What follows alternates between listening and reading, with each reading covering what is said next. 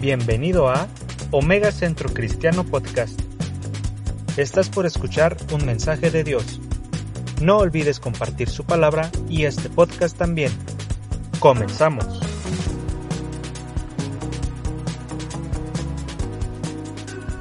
Gloria a Dios, gloria a Dios, bienvenidos, bienvenidos, Dios les bendiga. Los invito para que abramos la Biblia en el primer libro de Samuel, capítulo 16, versos 1 al 13.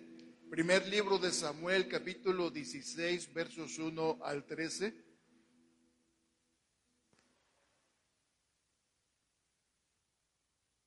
Primer libro de Samuel, capítulo 16, versos 1 al 13. ¿Ya tienen por ahí su cita? Amén. Gloria a Dios. Dijo Jehová a Samuel, ¿hasta cuándo llorarás a Saúl? Habiéndolo yo desechado para que no reine sobre Israel.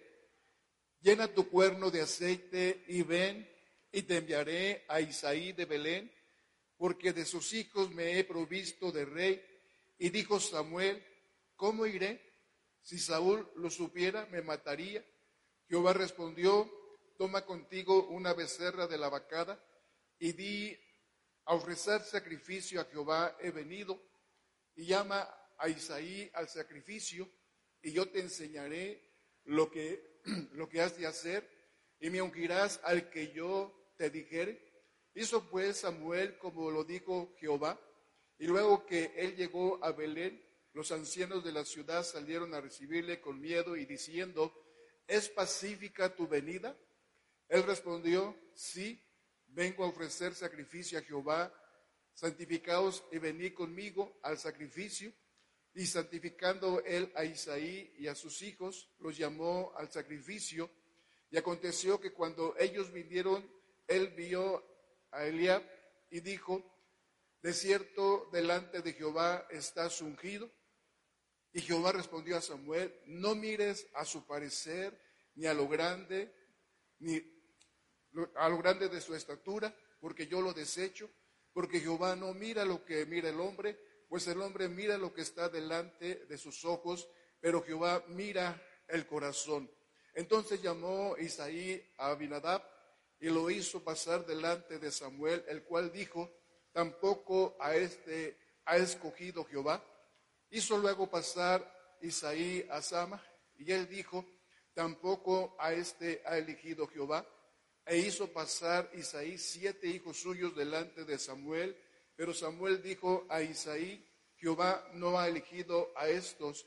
Entonces dijo Samuel a Isaí, ¿son estos todos tus hijos? Y él respondió, queda aún el menor que apacienta las ovejas. Y dijo, a, dijo Samuel a Isaí, envía pues por él, porque no nos sentaremos a la mesa hasta que él venga aquí. Envió pues por él y le hizo entrar, y, y era rubio, hermoso de ojos y de buen parecer. Entonces Jehová dijo, levántate y úngelo, porque este es. Y Samuel tomó el cuerno del aceite y lo ungió en medio de sus hermanos, y desde aquel día en adelante el Espíritu de Jehová vino sobre David. Se levantó luego Samuel y se volvió a Ramá. Señor, te damos gracias por tu palabra. Te damos gracias, Señor, por la vida de David, por tu Espíritu Santo, Señor, que nos guía a toda verdad. Pedimos, Señor, que podamos enfocarnos en ella, Señor, que tú nos hables, que tú nos exhortes, que tú nos consueles, que tú nos edifiques, Señor, a través de tu palabra. Padre, en el nombre de Jesucristo, muchas gracias. Amén y amén. Aquí está Samuel llorando por Saúl. Saúl había desobedecido a Dios de esperar a Samuel para ofrecer el sacrificio. Sin embargo, Saúl no esperó, él realizó ese sacrificio que solamente a los sacerdotes le, le, pertenecían o podían llevar a cabo ese sacrificio.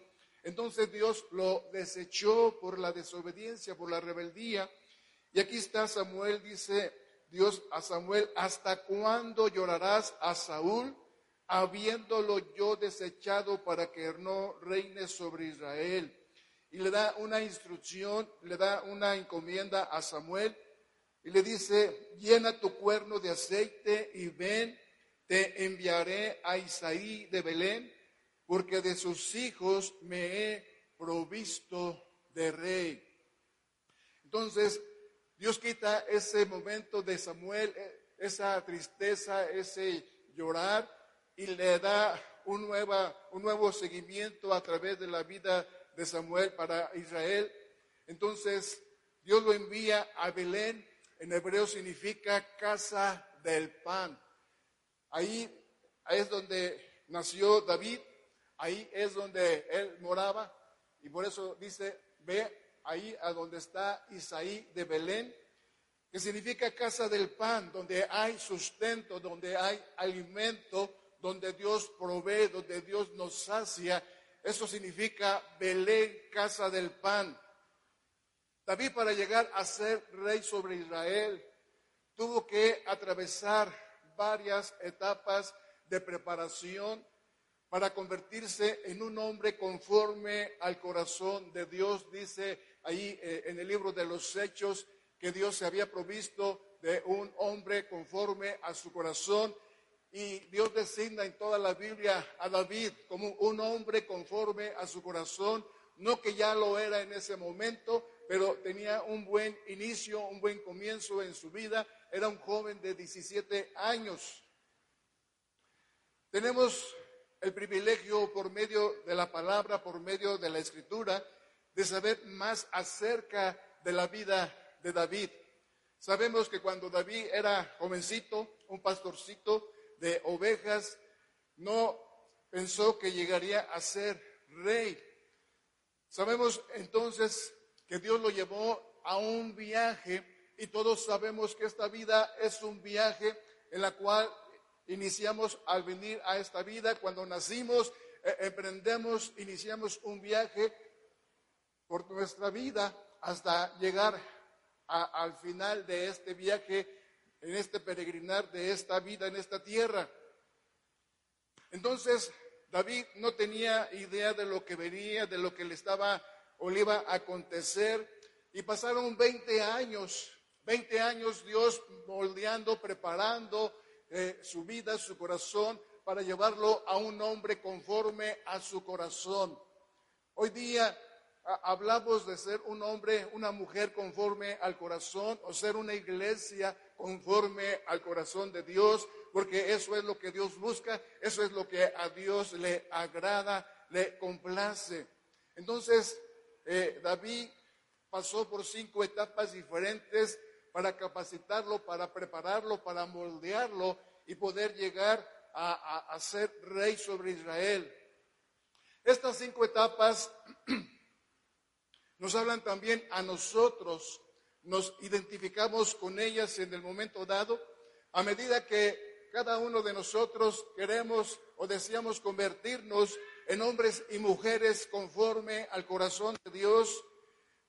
Estas etapas marcan el camino, marcan la preparación que debemos seguir para alcanzar esa visión, ese llamado, esa invitación que Él nos ha hecho a cada uno de nosotros, aparte de la salvación, aparte de la redención, aparte del perdón de nuestros pecados, tú y yo tenemos un llamado, tú y yo tenemos una invitación en el reino de los cielos. La vida de David es un cuadro profético de la forma en que Dios nos lleva a la plenitud de nuestro llamado. Todos de alguna forma tenemos un inicio, unos hemos tenido un avance que otros, pero todos vamos en el mismo caminar, eh, unos con una madurez, unos con algún crecimiento, pero todos vamos en el camino siendo edificados, siendo fortalecidos por la palabra del Señor y siendo guiados por el Espíritu Santo. Todos hemos sido llamados a la salvación, hemos sido llamados a la, a la intimidad con Jesucristo, dice Filipenses 1.9. Hemos sido llamados a su gloria eterna, dice su palabra. Hemos sido llamados a ser de Jesucristo. Hemos sido llamados a servir. O sea, si tú has leído la Biblia eh, en sus diferentes eh, porciones, siempre hay un llamamiento Dios llamó a, 12 hombres, Dios llamó a 12 pescadores para que fueran pescadores de hombres. Y esa es la labor de Dios a través del Espíritu Santo el día de hoy, que Él nos ha llamado para conformar un cuerpo, una iglesia, la cual es el cuerpo de Jesucristo, Él es la cabeza. Entonces, vemos diferentes llamados, no únicamente a la salvación, no únicamente para conformarnos de alguna forma y decir, bueno, ya soy salvo. Eso era lo que me preocupa o lo que me interesaba. Pero aparte de ese llamado a la salvación, hemos sido llamados a la intimidad con Jesucristo, hemos sido llamados a, a ser de Él. Y de hecho somos de Él porque Él nos compró con su preciosa sangre en la cruz del Calvario. Por lo cual Dios nos llama a atravesar estas etapas que nos preparan para poder heredar todo lo que nos ha prometido. Hay herencia en su palabra, dice la palabra que somos herederos y coherederos con, con Cristo Jesús. Entonces las promesas son parte de nuestra vida, es una herencia para cada uno de nosotros. Belén, Belén significa fidelidad en las cosas pequeñas. Fidelidad en las cosas pequeñas. Es ahí donde David tuvo su comienzo, tuvo su inicio y no fue eh, en un momento tan rápido, tan violento de, ser rey. Es verdad, Samuel le ungió. Samuel le ungió y le confirmó su llamado. Dios le dijo, este es. Ninguno de los otros hermanos, de los siete hermanos mayores, Dios no le confirmó este llamado, pero cuando vino David del campo y le dijo, Dios, este es, toma el cuerno eh, y, úngelo para que sea rey sobre Israel. La, unción era depositada sobre eh, eh, el que iba a ser rey o sobre el rey, la unción venía sobre el sacerdocio, la unción venía sobre la unción del leproso. Hay tres tipos de, unción, pero no es este el tema en este día. Entonces Dios confirmó a través de Samuel el llamado de David. Y Samuel le ungió con el aceite de la unción, pero no significa que David en forma inmediata llegó al trono de Israel, porque Saúl todavía era rey. David, Saúl todavía estaba reinando, estaba gobernando sobre Israel. Entonces Belén significa fidelidad en las cosas pequeñas. Y, esta, y en esta mañana estamos hablando de las cosas pequeñas que parecen insignificantes por ser pequeñas. Sin embargo, ahí tuvo su comienzo David. David nació en Belén, al igual que el Señor Jesús. El Señor Jesucristo nació en Belén y Jesús ahí tuvo también su comienzo, tuvo su inicio como, como, como persona, como niño, como joven, e inició su ministerio para el cual Dios lo había traído a esta tierra. David fue el menor de los ocho, de los ocho, de los ocho hijos de Isaí. Por ser el menor tenía pocos privilegios en la familia. Tal vez los mayores de alguna forma tienen cierta, cierto privilegio, cierta autoridad sobre los menores y, el más pequeño pues es un poquito como pues sin autoridad, sin aprecio, sin algo eh, eh, especial en su vida. Sin embargo, pasaron los siete hermanos delante de Samuel y ninguno de ellos fue elegido para ser rey sobre Israel. El único que fue tomado fue David, el, hijo menor, el más pequeño, el más insignificante, eh, el, el, que no tenía mucho valor o mucho aprecio. En sus años de, su juventud de David, se hizo pastor, no porque le gustase ese oficio, era pastor de ovejas y cuidar ovejas en ese tiempo no era una ocupación distinguida, no, no era un trabajo distinguido, no era un trabajo que todos quisieran tener, se lo daban en este caso al menor o, al, o a la servidumbre, este trabajo en la familia de Isaí recayó sobre David, sobre el menor, sobre el más pequeño. David estaba fuera todo el tiempo en el campo, esa era su tarea, ese era su trabajo, obedecer, servir a su padre, a su familia, y todos los días por la mañana tenía que sacar las ovejas al campo y por la tarde, ya muy tarde, regresar a casa. Así era la vida de David como pastorcito de ovejas. Ahí en ese campo, en la soledad, donde no había tantas cosas atractivas, bajo el sol, con las ovejas, y tal vez nos pudiéramos imaginar tú y yo que David disfrutaba de, de un campo bonito. El campo en Israel era desértico, no había palmeras, no había lagos, no había tantas cosas como en algunos lugares podemos apreciar que es hermoso, que hay mucha vegetación y que se puede disfrutar y entretener todo el día y aprender mucho de la belleza del campo, de la naturaleza. Pero no fue así. Era un lugar solo, desértico. Y así vivió David varios años, de alguna forma como eh, en el desierto, como apartado de la familia, de la convivencia, que aquí en lo que hemos leído lo podemos ver, lo podemos entender, que Isaí su padre no lo llamó llamó a los mayores, a Eliab, a Abinadab, a Asama y a sus otros hermanos, porque ellos eran los que estaban más cerca a, él, a, Isaí, su padre.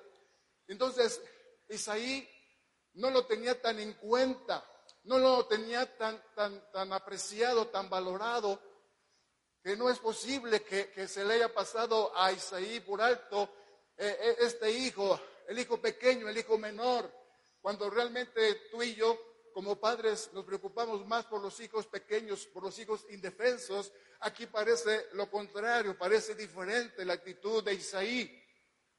Entonces no había un aprecio por parte de Isaí como su padre. Él, pensó de sus hijos mayores, de los hijos que tenían de alguna forma privilegios y autoridad, pero no en David, el pequeño de la familia, David era demasiado joven para haber hecho algo extraordinario. Por eso puso a Isaí a, los hijos mayores. Isaí como padre dijo, bueno, pues va a ser uno de los mayores porque ellos han hecho más cosas, ellos han trabajado mejor, ellos son más distinguidos, pero David había pasado desapercibido, David no había hecho algo extraordinario que pudiera resaltar ese llamado, que pudiera resaltar la vida de David.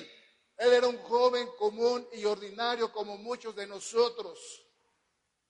Pero David tenía un corazón que buscaba a Dios. Ahí en la soledad, ahí en el desierto, ahí en medio de las ovejas, ahí estaba David en esa intimidad, en esa búsqueda de la presencia de Dios.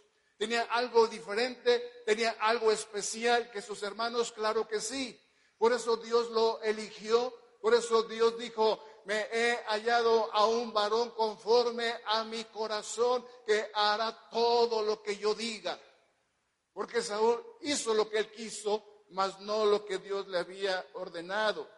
Entonces David parecía el menos importante en la familia, el menos importante eh, eh, eh, en la ciudad, en el pueblo, a, los ojos del hombre, a los ojos humanos. Cuando nadie estaba mirando a David, él era fiel en las cosas pequeñas. Allá lejos, allá solo, él podía hacer tantas cosas. Acá estoy solo. Mi padre, mi familia, ni cuenta se dan, si estoy bien o no estoy bien, qué hago o qué no hago. Aquí tengo mucha libertad para poder hacer lo que yo quiera. Sin embargo, David no era así, tenía una actitud diferente. Él era fiel en las cosas pequeñas y diligente en sus responsabilidades. Él, seguía al pie de la letra la, indicación de su padre, él respetaba, él le honraba, él obedecía a Isaí, su padre. Y dice la escritura que David arriesgó su vida para matar a un león o a un oso para proteger las, para proteger las ovejas de su padre. No le importaba, él podía decir, bueno, pues mira, se presentó el león y se comió una oveja. Vino el oso y se comió dos, tres ovejas. Él era responsable, él era diligente en la encomienda que Isaí, su padre, le había hecho. Y dice que él defendía con su vida cuando un león o un oso se presentaba para atrapar, para comer las ovejas de, de su familia. Él arriesgaba su vida por la vida de las ovejas de su padre. Cuando David se acercó con Saúl para enfrentar a Goliat, Saúl le preguntó a David, todos conocemos de alguna forma la historia de, de, Goliat y de David, que no quiero abundar en ella. Goliat sabemos que era un hombre grande, un hombre gigante, y David un hombre, un jovencito pequeño, muy diferente eh, su, formación de Goliat. Él era un hombre de guerra, él era un soldado, él era un guerrero, él estaba metido eh, en este ámbito. Y David era un pastorcillo. David era ah, un, joven común y corriente que no tenía esa capacidad, esa preparación de un soldado, de un guerrero. Nunca se había enfrentado en una situación como estas.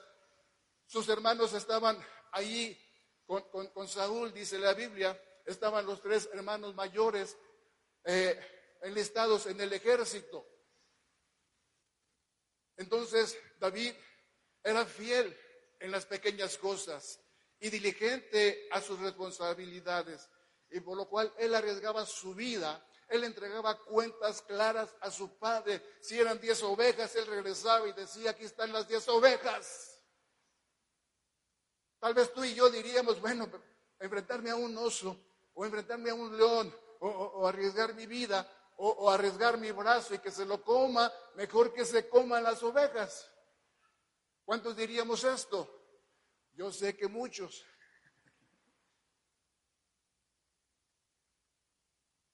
Entonces Saúl le preguntó a David, ¿por qué crees que tú puedes derrotar a Goliat? ¿Por qué crees, David, jovencito, ¿Por qué crees que tú puedes derrotar a este gigante? ¿No ves los escuadrones? ¿No ves el ejército que sale Goliat y le hace ¡uh! y todo el ejército se, retrocede ante un hombre, sí gigante, pero era un hombre que enfrentaba a todo el ejército de Israel y al mismo rey. El mismo rey Saúl estaba atemorizado, estaba acobardado, estaba achicado y Saúl le pregunta a, David, ¿por qué crees? ¿Cuál es tu confianza? ¿Cuál es tu secreto? ¿Cuál es tu poder para que puedas tú vencer a Goliat? Entonces, es lo que contesta David. El Señor ha estado conmigo. El Señor está conmigo porque Él es mi pastor. Él tenía esa confianza plena, clara del Señor. Él está conmigo porque cuando, peleó con cuando he peleado con un oso, con un león, el Señor está conmigo y, lo venzo y, huye el león o el oso y defiendo las ovejas de mi Padre. Y dice David, y si se levanta contra mí el oso, el león yo le echaba mano, dice, de la quijada y lo hería y lo mataba. Entonces él defendía sus ovejas, él defendía su vida, pero no era por su fuerza, por su capacidad o su habilidad. Él decía, porque el Señor está conmigo, Dios está conmigo, tengo una confianza, tengo una intimidad, tengo una relación, tengo una comunión con Dios mismo. Él me defiende y Él pelea por mí. Dice Proverbios 26, muchos hombres proclaman cada uno su propia bondad. Pero hombre de verdad, ¿quién lo hallará? Muchos hombres, dice, proclaman cada uno su propia bondad. Todos dicen, somos bondadosos, somos valientes, somos diligentes, somos determinados, somos comprometidos, somos responsables. Pero hace una pregunta, pero hombre de verdad, auténtico, dice, ¿quién lo hallará? Muchos proclaman, muchos decimos, muchos hablamos, pero hombres honestos, sinceros, íntegros, hombres de verdad, ¿quién lo hallará? Dice Proverbios. Muchos proclaman ser fieles y buenos. ¿Quién puede encontrar a un hombre fiel, aun cuando nadie lo esté mirando? ¿Quién puede encontrar a un hombre fiel, honesto, íntegro, sincero? David podía estar lejos y haciendo muchas cosas, pecando, pensando cosas malas y, llevándolas a cabo. Nadie lo veía, nadie lo cuidaba, nadie lo observaba.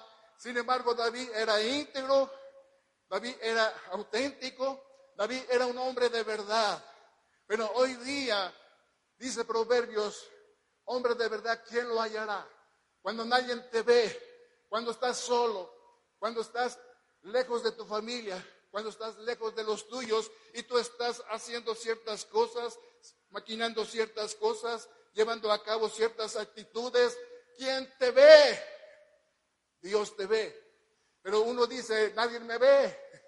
Yo, yo, aquí puedo hacer de las mías, yo aquí puedo ver con lujuria a una mujer, yo puedo hacer cierta situación negativa, acabo nadie me ve.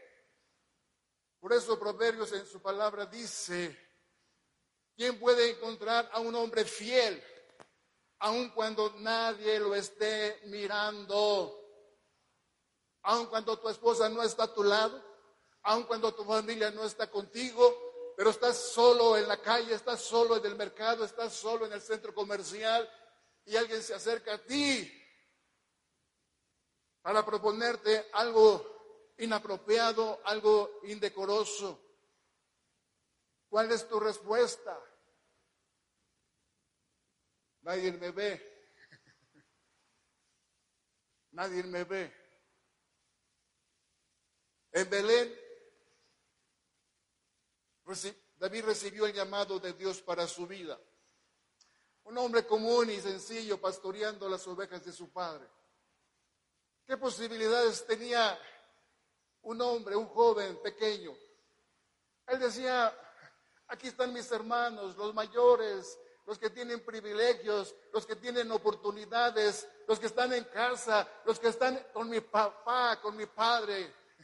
Ellos tienen más oportunidades y privilegios, pero yo, siendo el joven, siendo el pequeño, sin embargo, David en Belén, en la paz, eh, en la casa del pan, recibió el llamado de Dios para su vida. La principal meta de Dios para David era hacerle rey. Dios se propuso en su corazón hacer de David un hombre conforme a su corazón y hacerlo rey sobre Israel. Y no únicamente rey sobre Israel, sino que de ese linaje había de nacer el Mesías, Jesucristo, de, ese, de esa línea generacional. David ni en cuenta, ni en cuenta, eh, ni siquiera se imaginaba, ni pensó, ni soñó, ni, ni tuvo visión Simplemente Dios en su corazón, como Dios te ha escogido, Dios te ha llamado, Dios te ha apartado para servirle, para conocerle, para llevarte a su propósito. Aún en el vientre de, nuestra madre, el Señor nos ha apartado. El Señor nos escogió desde el vientre de nuestra madre para servirle, para obedecerle, para cumplir el propósito de Dios sobre la tierra. ¿No es algo maravilloso, iglesia? No fue casualidad, no fue eh, que falló eh, el anticonceptivo, no, no, no es que fue un error. No eres un error, no eres una casualidad, no eres algo del destino, eres algo que Dios planeó desde antes de la fundación del mundo, dice Efesios. Dios te escogió, Dios te eligió, Dios te apartó y te llamó a su reino.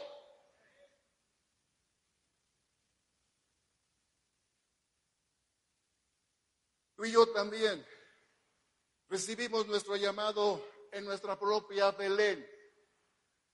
Dios nos ha llamado en nuestra propia Belén, en la casa del pan.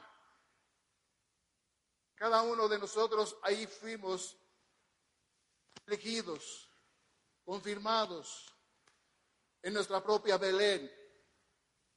Para David, ese día llegó sin ningún aviso. Él salió como todos los días, siendo diligente, siendo responsable, honrando a, su padre y a su familia, aunque tal vez menospreciado, devaluado, pero él, como es, como todos los días, salió esa mañana a llevar las ovejas a pastorear. Un día común y corriente. Un día como tantos días de tu vida.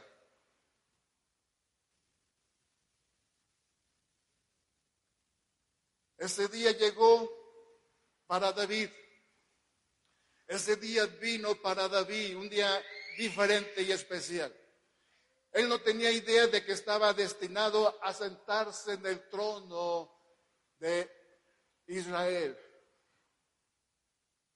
viendo a su familia, viendo a su padre, mucho menos pensar, yo un pastorcillo, yo un jovencito, algún día yo pueda sentarme en el trono, en el trono para reinar, mucho menos ser elegido, ser escogido para que de mi generación, para mi descendencia, naciese el Mesías, naciese Jesús y él fuese levantado de entre los muertos. Era uno de los cientos de jóvenes, como hoy día hay aquí, jóvenes, jovencitos, comunes, que vivían en Israel. Él no tenía una una gran visión de su vida. Él no tenía como hoy día hay, muchas oportunidades, hay muchas formas de decir, o a veces los padres decimos, ¿qué te gustaría hacer en la vida? Y tal vez diga, bueno, a mí me gustaría ser médico, enfermera, eh, tal carrera, tal profesión. Pero en ese tiempo no había eso. Pero un día, un día, iglesia, Samuel la persona más importante de Israel. Él era juez y era profeta. Era hijo de Ana, de esta mujer que no podía concebir, que era estéril. Y que dijo Ana en su corazón, si tú me dieses un hijo, yo te lo dedicaría todos los días de mi vida para tu servicio, para ti. Y así lo hizo Ana, lo recibió, lo, dio a luz y lo entregó a Dios. Y Dios levantó a Samuel como profeta y como juez.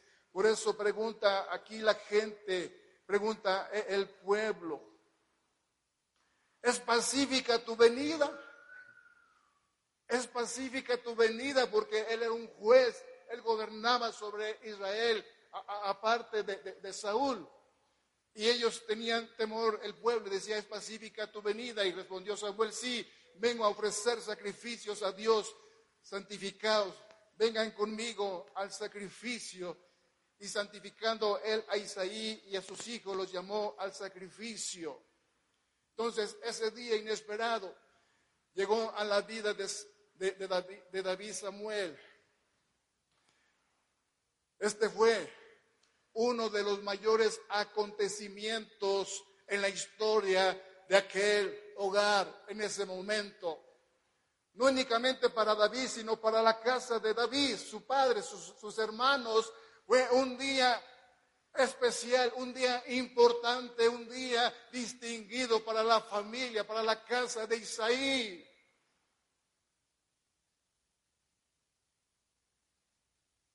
Isaí invitó a sus siete hijos, pero no invitó a David. Él siguió fuera con el rebaño. Isaí no veía lo que Dios veía en el corazón de Dios. Por eso dice aquí Dios a Samuel, cuando ve al hijo mayor, a Eliab, le dijo Dios a Samuel, no mires a su parecer ni a lo grande de su estatura, porque yo lo desecho, porque Jehová no mira lo que mira el hombre, pues el hombre mira lo que está delante de sus ojos, pero Jehová mira el corazón. Qué bueno que Dios no mira su parecer, ni su estatura, ni su grandeza, ni lo que los ojos humanos ven a tu vida, a mi vida, a mi persona. Y esa era la actitud de Isaí. Él vio a sus hijos mayores, a Eliab, a Binadab, a Sama, y dijo, pues algunos de estos tres ha de ser, porque a, mis ojos yo los veo grandes, yo los veo fuertes, yo veo un buen parecer, yo los veo con capacidad, yo los veo con cualidades. Pero Dios dice a Samuel, no veas a su parecer ni a su estatura, porque el hombre ve lo externo, pero yo veo el corazón, lo interno, lo profundo, lo que está dentro de él. Yo desecho la apariencia, yo desecho lo, grande y, el parecer ante los ojos de los hombres. Son diferentes ópticas. Es diferente la óptica de Dios y la óptica del hombre. Así es que Isaí no calificaba, era el más pequeño, era el más insignificante de los, de los hijos de Isaí. Isaí no veía lo que, lo que, Isaí no veía lo que Dios veía en el corazón de David. Pero Samuel hizo llamar al hermano menor, al hijo pequeño, y le profetizó diciéndole, David, te esperan días grandes, te esperan días importantes, te esperan cosas que ni has pensado, ni has imaginado, ni has soñado. Hoy es un día especial, hoy es un día diferente, hoy es un día que la mano del Señor está sobre ti. Te esperan días grandes, promesas grandes por parte de Dios. ¿Puedes imaginar e-, el asombro de su padre? ¿Puedes imaginar el asombro de sus hermanos? Yo soy el mayor, dice Eliab. Yo soy el que le sigue, dice Abinadab. Y Sama dice, pues yo también puedo alcanzar algo. Pero al ver la confirmación, la palabra profética, la, unción eh, eh, derramada sobre David, para coronarlo rey, para que sea rey sobre Israel. Puedes imaginar el asombro de Isaí, que, que no lo apreciaba, que no lo valoraba, porque era pequeño. La familia toda se asombró ante la, ante la elección. Y dice Efesios dos días que hemos sido redimidos hemos sido aceptados en el amado por el puro afecto de su voluntad. Porque Él nos hizo el favor de escogernos, de elegirnos, de apartarnos, de ser sus hijos, de ser su pueblo. Él nos hizo el favor, no por méritos, sino por la gracia de Jesús, por el favor del del, del Todopoderoso.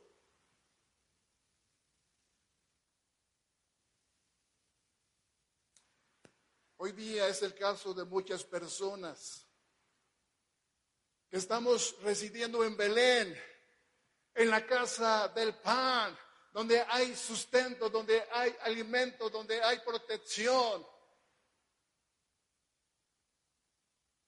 Pero vendrá un día, joven, señorita, matrimonio, mujer, hombre, que te encuentres frente a frente con el llamado de Dios. Y no es cualquier llamado, porque Dios el que llama aparta y lo lleva a su grandeza en Dios. Muchos comprenden que tienen un lugar en el plan de Dios, el cual va más allá de lo que ellos habían considerado. Por la gracia de Dios, Él nos sacó del lodo cenagoso, Él nos sacó del pozo de la desesperación, Él nos, sacó de la oscuridad y nos trajo a la luz admirable que es Jesucristo.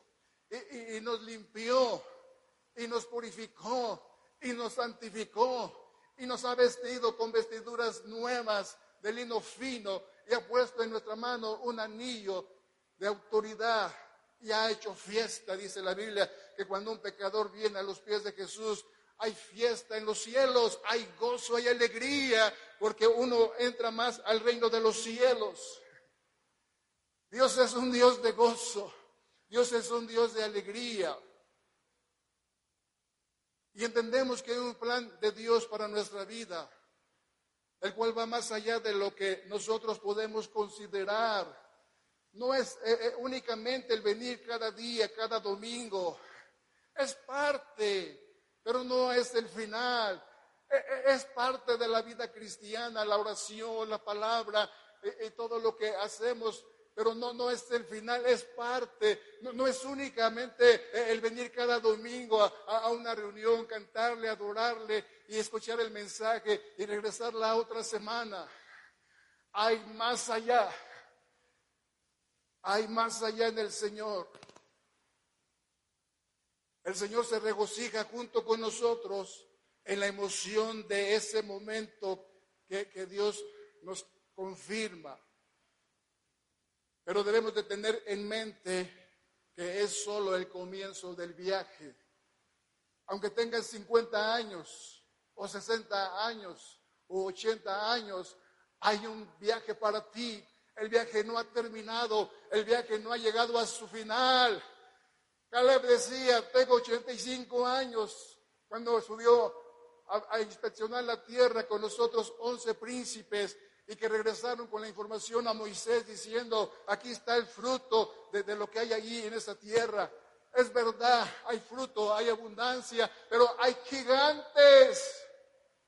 Y se desanimaron y se desanimó el pueblo. Y Caleb y Josué decían, subamos, más podemos nosotros, porque el Señor está con nosotros, Él peleará, Él ha prometido, Él no, no lo ha entregado, hay que poseerlo. Y pasaron 40 años en el desierto. Y cuando entraron a la tierra prometida para poseerla, Caleb dijo, dame a Hebrón, ese es mi monte. Han pasado 40 años, tengo 85 años, pero me siento tan joven, tan fuerte, tan vigoroso. Pero el Señor está conmigo, le dijo a Josué, yo quiero el monte Hebrón, ese es mi monte. En otras palabras, no hay edad. No te sientas anciano, anciana, viejito, viejita, inservible. Aún hay para ti. El viaje sigue en proceso. El viaje sigue caminando. Vamos hacia adelante. David recibió la palabra por parte de Samuel cuando tenía 17 años para convertirse en rey sobre Israel. Hasta los 37 años fue cuando él tomó posesión de ese trono. Pasaron 20 años. David no tenía idea de qué, iba a pasar en esos 20 años, situaciones, circunstancias, pruebas, persecución. Saúl atrás de él para perseguirlo, para matarlo, para destruirlo.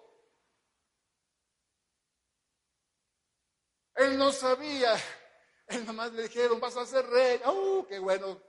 Gloria a Dios. Y Dios es sabio. Dios es especial. No te dice a ti ni a mí lo que va a suceder en el proceso. Hay la confianza de la promesa, la prueba y el poder, el trono. Así fue en la vida de David. Recibió la promesa, pasó por la prueba y llegó al poder, al trono para gobernar, para ser rey sobre Israel. Veinte años de situaciones, de adversidad, de luchas y de tantas cosas. Pero Dios cumplió su palabra y al final David fue rey y se sentó sobre el trono.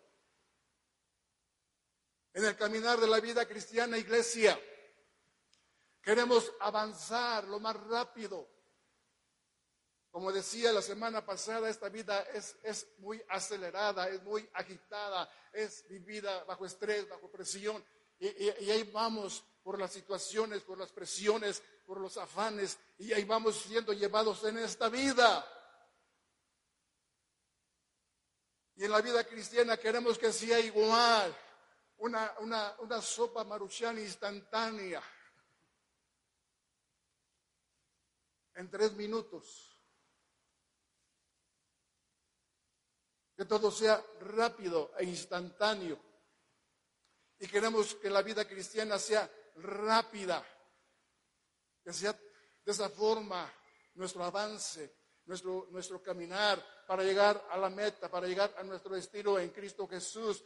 Y estamos ahí en el carro metiendo el acelerador hasta el fondo para poder llegar lo más pronto, lo más rápido, lo más fácil, lo más sencillo, sin problemas, sin circunstancias, sin dificultades, sin pruebas. Y ahí tenemos el pie en el acelerador. Pero Dios te detiene.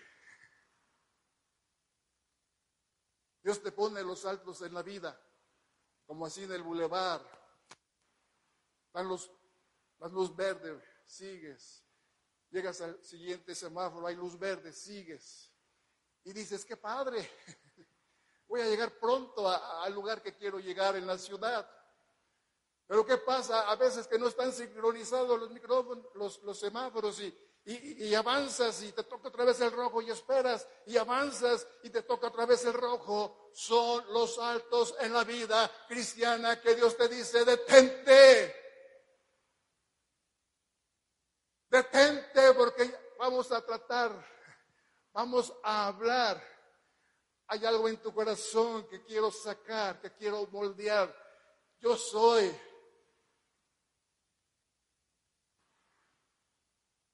el que moldea la vasija, el que le da forma. Yo soy el alfarero en tu vida. Yo soy el que tengo en mis manos tu vida y me he propuesto llevarte a mi propósito, a mi destino glorioso en Cristo Jesús, pero necesito moldearte, transformarte para que seas un hombre, una mujer conforme a mi corazón. Y estos son los altos en la vida cristiana que dices, todo iba bien, todo iba a las mil maravillas. Y nos gusta y es bonito.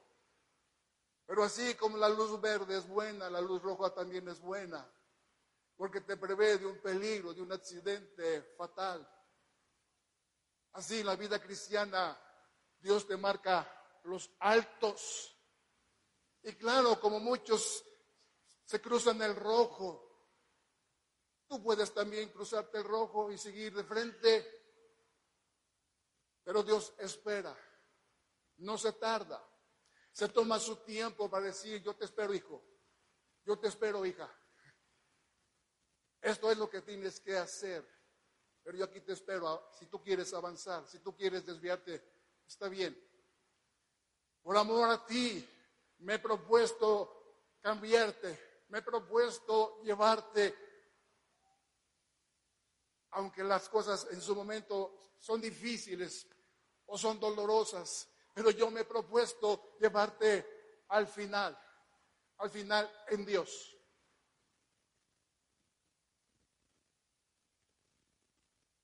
Los días que parecen insignificantes están ahí por una razón. La mayoría de las personas podríamos estar molestas y aún con Dios. Porque tú me llamaste, porque tú me sacaste del lodo cenagoso y tú me has dicho para que yo te sirva, para que yo te, para que tú me uses. Pero estoy aquí parado, estoy aquí quieto y no entiendo y no entendemos, claro que no.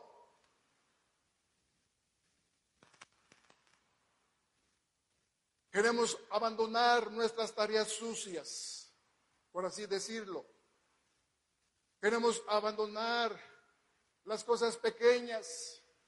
No, no, yo soy importante, a mí llévame a las cosas grandes, a mí llévame aquí el púlpito, a mí llévame ante la multitud, yo les enseño, yo les hablo, yo les predico.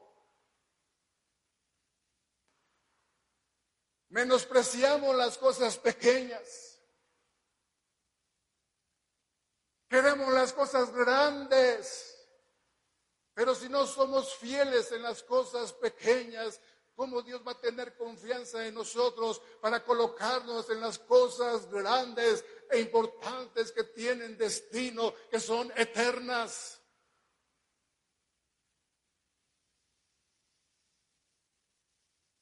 David, aunque no tenía reconocimiento por parte de su familia, él sabía que tenía un gran valor debido a su relación con Dios.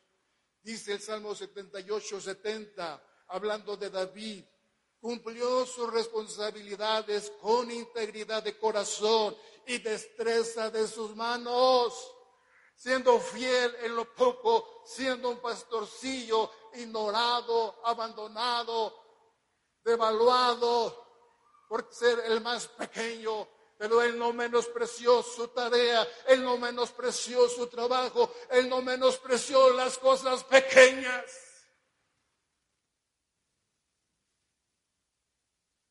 Los días que parecen insignificantes nos harán fieles en lo poco, iglesia.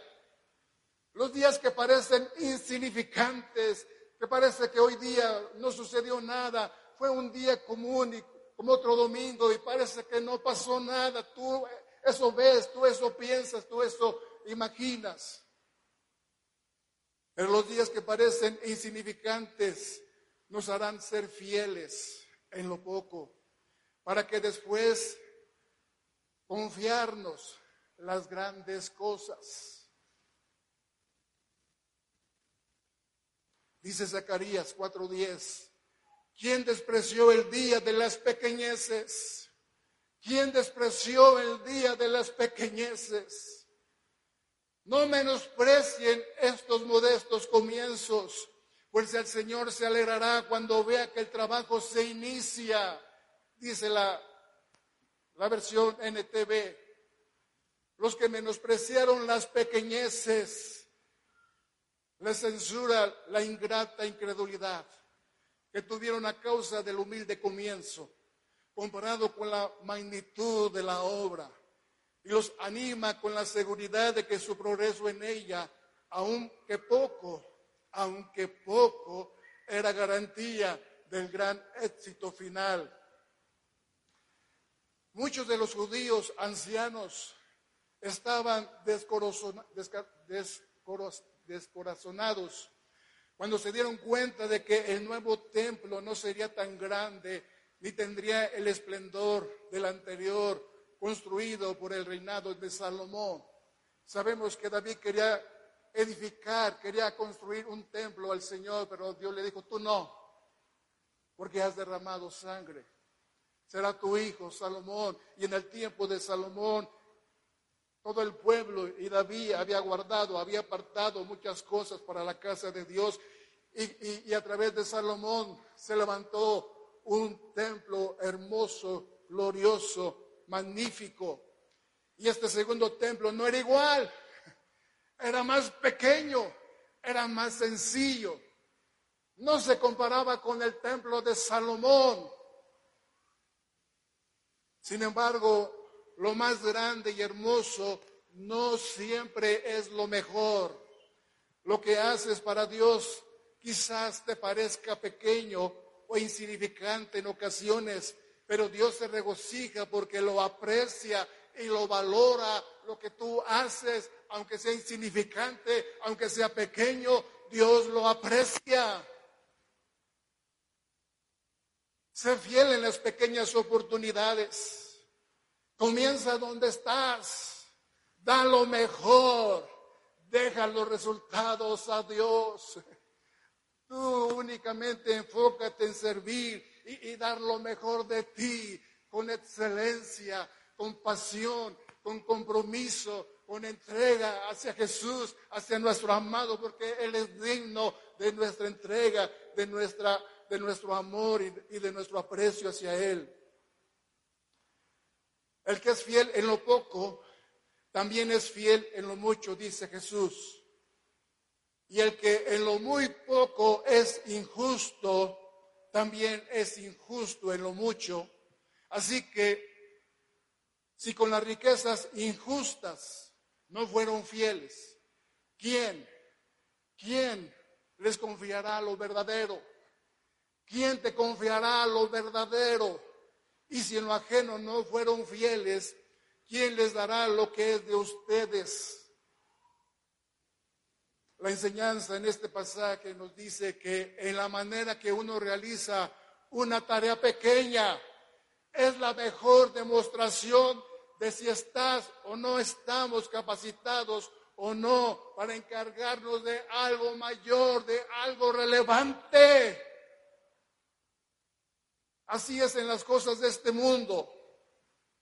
Nadie recibirá mayores cosas hasta que haya dado pruebas de su honradez y capacidad de trabajo. Jesús aplica este principio cuando dice, en la tierra te tienes que hacer cargo de cosas que no son realmente tuyas porque no te las puedes llevar. Aunque tú digas mi carro, mi, casa, mi, mi negocio, mi cuenta en el banco o lo que tú quieras. Jesús te dice, no te las puedes llevar contigo cuando salgas de esta vida. Tu casa, tus pertenencias, tus bienes se van a quedar aquí. Solo tienes prestado, aún la misma vida. No es tuya, no te pertenece, no nos pertenece, le pertenece a Jesús. Es prestada. Somos un mayordomo, un administrador. No podemos llegar a que sean nuestras de una forma permanente. Por otra parte, en el cielo recibiremos lo que realmente es nuestro y para siempre. Y lo que recibamos en el cielo dependerá de cómo hayamos usado las cosas en la tierra, de cómo las estamos utilizando, aún el tiempo y lo que Él nos da para vivir. Lo que se nos da como si fuera propio o nuestro. Dependerá de cómo hayamos usado las cosas cuando no era más que, cuando éramos más que administradores de los bienes que nos han encargado. La promesa siempre comienza con cosas menores. Eso es lo que representa Belén. También es donde aprendemos a encontrar nuestra satisfacción, no en la promesa, sino en el Dios de la promesa. No nos aferramos únicamente a la palabra, a la promesa, sino en el Dios de la promesa, en el Dios que te habló, en el Dios que te sustenta. Él debe ser la única fuente de nuestra identidad.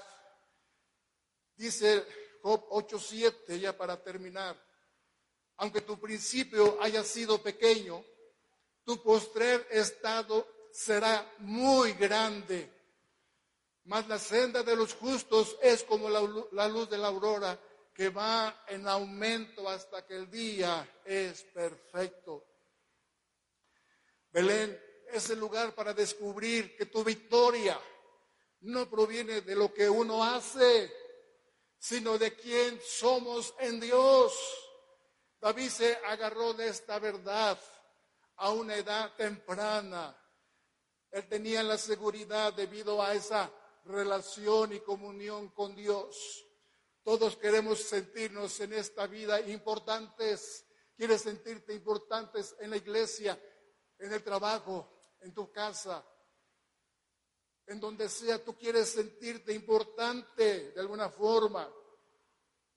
Pero cuando abrazamos una relación verdadera de Dios con nosotros o por nosotros, la lucha por sentirnos importante llega a su fin.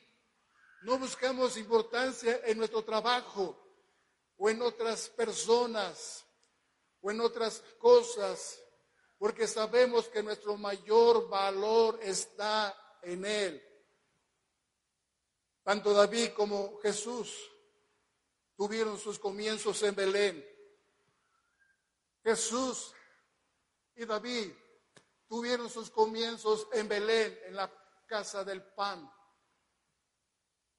Ellos estaban destinados a gobernar con la autoridad de Dios. Si el Rey eterno comenzó en Belén, si tú y yo comenzamos en Belén, también Dios nos llevará al cumplimiento de su promesa. Dice la escritura Mateo 28. He aquí, dice el Señor. Jesús ya había ascendido y da la gran comisión y él dice, he aquí toda, toda potestad me es dada en el cielo y en la tierra.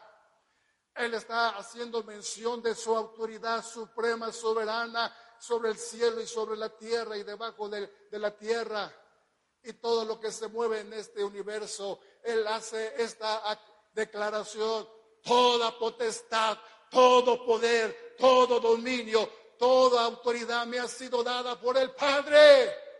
Él tiene toda la autoridad. Y dice, por tanto, id, id. Es una orden, es un mandato en forma imperativa. Id y predicar el Evangelio y hacer discípulos, enseñándoles que guarden todas estas cosas. Y aquí yo estoy con ustedes todos los días hasta el fin del mundo. Si tú como hijo, como hija, como iglesia de Jesús, siendo redimido, siendo salvo, estamos en deuda con Él, estamos comprometidos con Él, porque Él por su gracia nos salvó, nos rescató de esa vida y de una de un infierno que será para siempre. ¿No te sientes comprometido? ¿No te sientes agradecido? Y como dije, si Él nos compró y ese precio de esta compra, de esta adquisición, fue su muerte, fue su sacrificio, fue su cuerpo, fue su sangre. Él nos adquirió en esa cruz, nos compró. Ya no somos de nosotros, no nos pertenecemos, le pertenecemos a un rey y a su reino. Si tú lo entiendes, si tú lo aprecias, si tú lo comprendes, esta palabra que Jesús dice, toda potestad y toda autoridad me ha sido dada. Por lo cual Él tiene el derecho, tiene la autoridad y el poder para ordenarnos, para comisionarnos, para enviarnos, para que su iglesia, su cuerpo, haga lo que Él dice. Es la gran comisión, pero es la gran omisión. Pasa por alto, porque no reconocemos su autoridad, su poder, su dominio, su soberanía. Es Jesús quien lo está proclamando. Es Jesús quien lo está diciendo. Y si Él lo está diciendo, lo está diciendo con toda claridad a su iglesia el día de hoy. Él es tu Señor. Él es tu Señor. No únicamente es tu Salvador. Oh, qué Padre, Él me salvó. Sí, pero también es tu Señor. Es tu Rey y Él manda. Y nosotros obedecemos porque le amamos, porque le honramos, porque le servimos. y nos postramos ante su presencia, ante su señorío. Es así como la iglesia lo entiende y, lo hace y lo lleva a cabo, porque el rey nos comisiona, el rey nos ordena, el rey lo ha establecido en la gran comisión. Entonces no hay pretextos. No hay justificación, iglesia. El mundo perece, muchas vidas perecen. Sin Cristo y sin salvación. ¿Y que les espera? Un lago de fuego, del cual Cristo te salvó, del cual Cristo dio su vida para salvarte, para rescatarte y colocarte en una posición mejor y eterna y gloriosa con Él. No podemos ser indiferentes, iglesia. No podemos ser apáticos, iglesia. No podemos decir, bueno, pues es su decisión, es su vida, eh, se lo merece. No, no, no, no, no. Jesús no es así. Y a pesar de que le conocemos, tropiezas y caes. Y Dios no te dice, uh, no entiende. Dios no te desecha. Dios te dice, levántate. Levántate. Sigue de pie y vamos hacia tu destino en Cristo Jesús. Es tiempo, iglesia, de sacudirnos o de ser sacudidos, como Jesús dijo a Pedro. El diablo me ha pedido, Pedro, que seas sacudido, que seas zarandeado. Y no porque fue una reprensión, un reproche porque le negó, porque le abandonó, porque le negó rotundamente antes que cantase el gallo. No, no, nada que ver con eso. Era para perfeccionarlo. Y Jesús le dice, Pedro, el diablo me ha pedido permiso para zarandearte.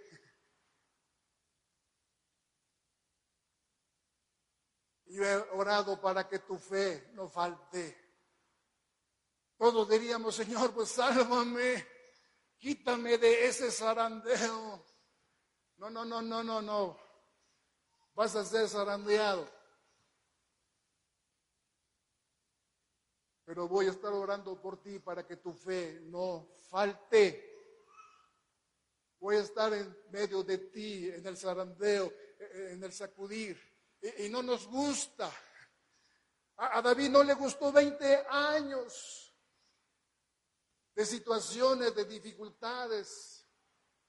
A, Moisés no le gustó estar 40 años en el desierto. Sabía que él iba a ser el libertador en las manos de Dios, pero Dios lo sacó al desierto a pastorear las ovejas de su suegro Jetro.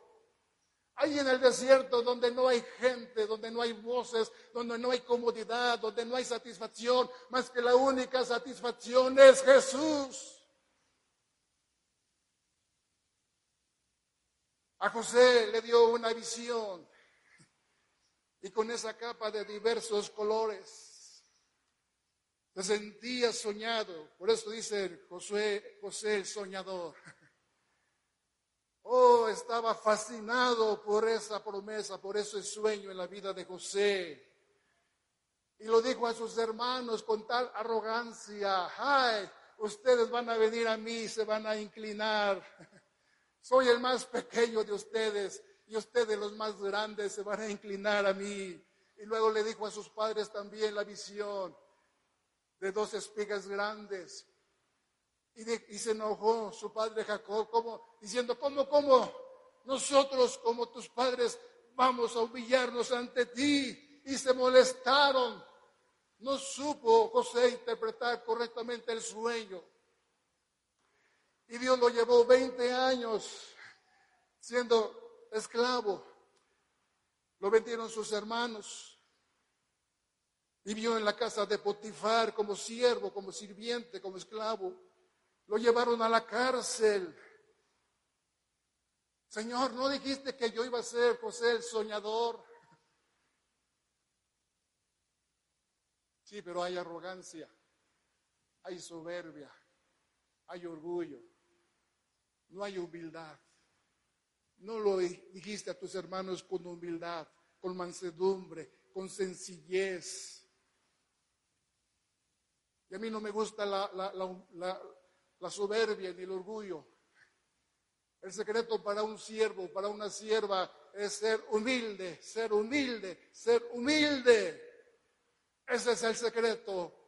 Pero muchos no quieren ser humildes. No queremos ser humildes. Iglesia, aprecia las cosas pequeñas. Si hoy vas al hospital y vas a orar por los enfermos, en estas dos semanas he estado yendo a Salamanca, pero mi hermana le dio un infarto cerebral. Y el primer día que se internó, estábamos afuera, estábamos ahí, algunos familiares, porque no podíamos entrar todos. Y estábamos ahí esperando, platicando, y llegaron un matrimonio joven, se acercaron con nosotros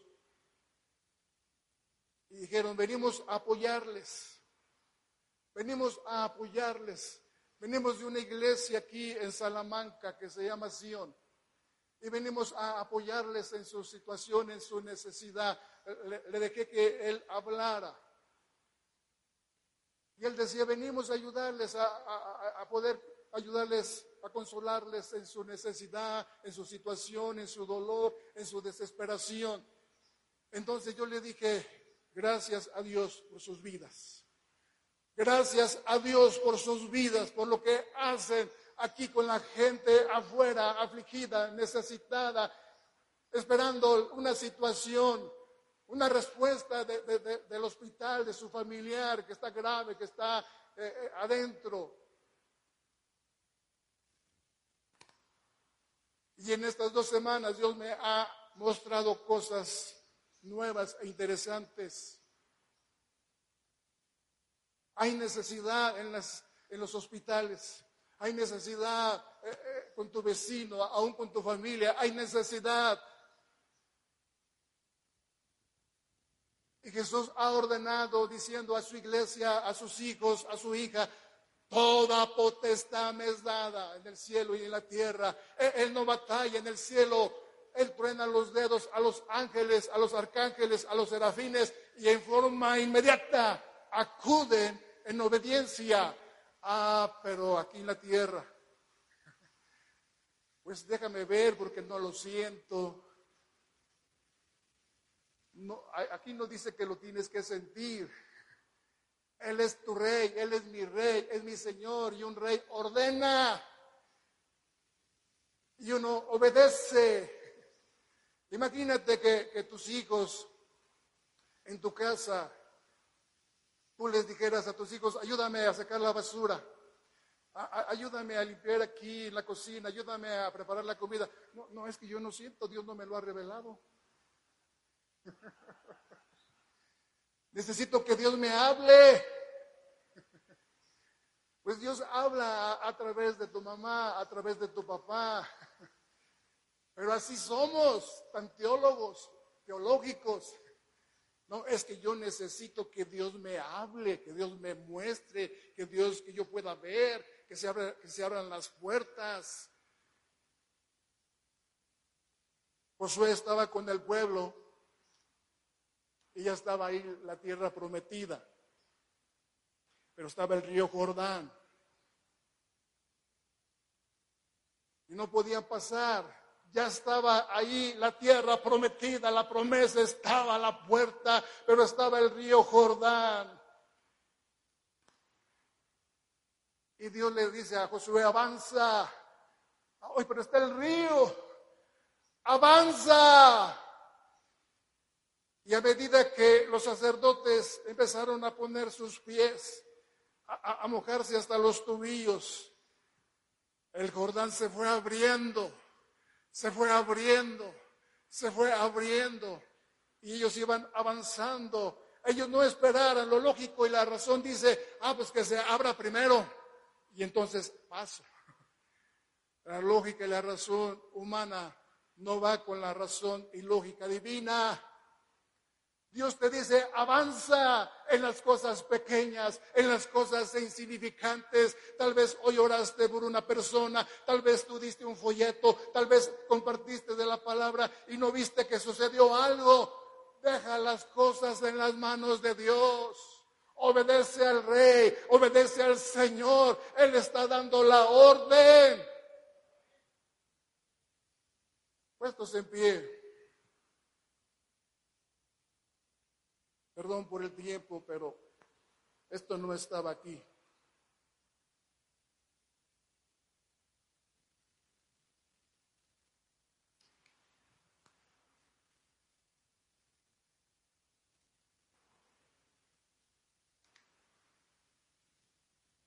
Señor, te damos gracias, porque aún en las cosas pequeñas, en las cosas insignificantes que nosotros pensamos, que nosotros vemos, que nosotros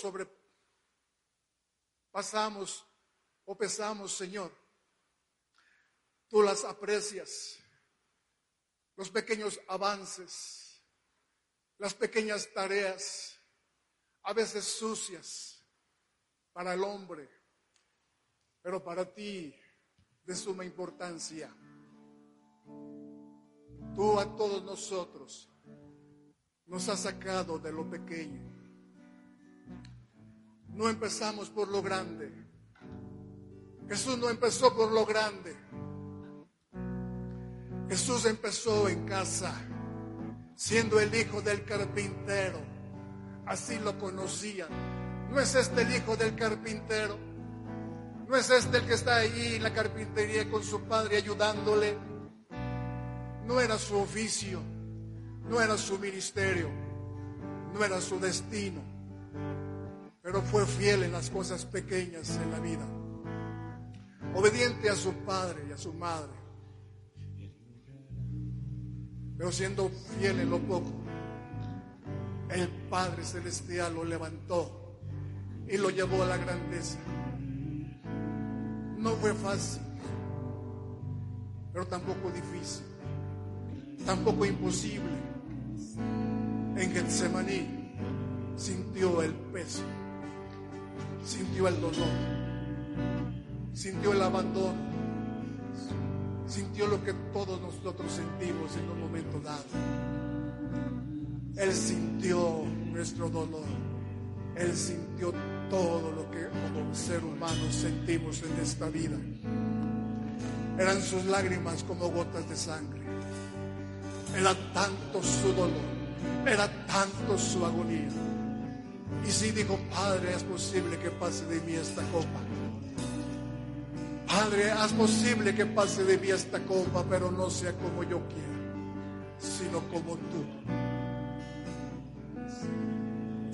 Y se levantó con su cabeza erguida, levantada, con su frente en alto y dijo, vamos a la cruz para desprevenir.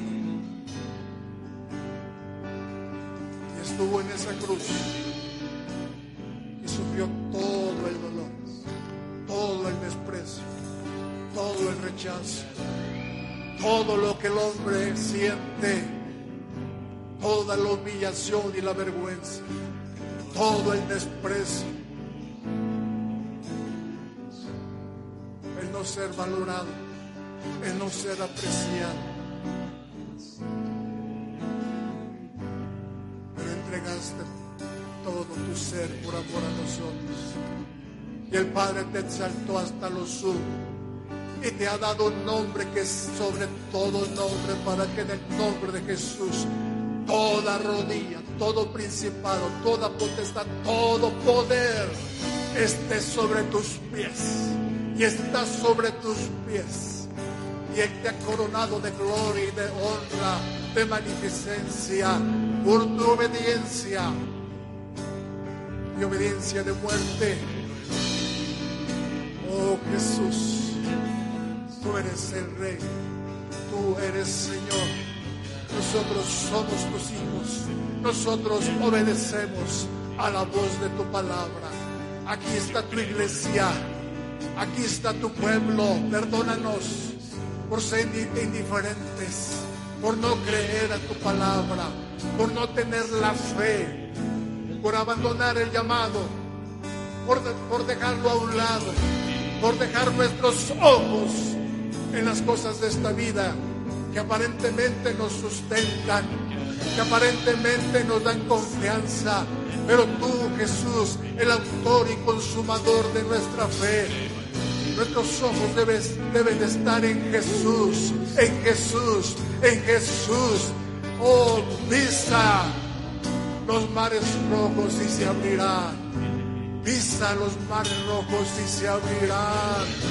Dios le dijo a Moisés cuando clamaba, cuando tenía atrás al ejército egipcio, el mar enfrente. Dios le dijo a Moisés, ¿qué tienes en tus manos? Moisés, ¿qué tienes en tus manos? Ah, una insignificante vara, un pedazo de madera. Y Dios le dijo, extiende la vara, extiende esa vara pequeña, esa vara insignificante levántala, levántala y el mar rojo se abre. Y así lo hizo Moisés, extendió la vara y el mar rojo se abrió y pasaron en seco. Oh sí, Señor, tú eres el Dios de lo imposible, tú eres el Dios de lo sobrenatural. Tú dices a tu iglesia el día de hoy, pisa por la fe la tierra que yo les he dado. Toma en posesión Tome posesión de la tierra, de mi herencia para mis hijos. Esta es mi promesa, esta es mi palabra. No soy hombre para que se arrepienta, para que mienta. Soy Dios, el gran yo soy, el gran yo soy en tu vida. Créeme, créeme, avanza, no te detengas más. Avanza del poder de mi espíritu Avanza en el poder de mi espíritu, en el poder de resurrección. Yo estoy aquí. Yo estoy todos los días contigo. Avanza. Yo aprecio las cosas pequeñas.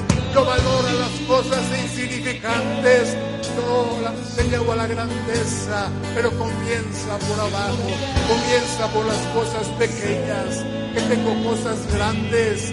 Pero quiero que seas fiel Quiero que seas constante. Quiero que tú camines en integridad como un hombre, como una mujer de verdad. Sí, Señor. Sí, Señor. Vamos a cantarle al Señor. creo en ti. Jesús, y lo que hará.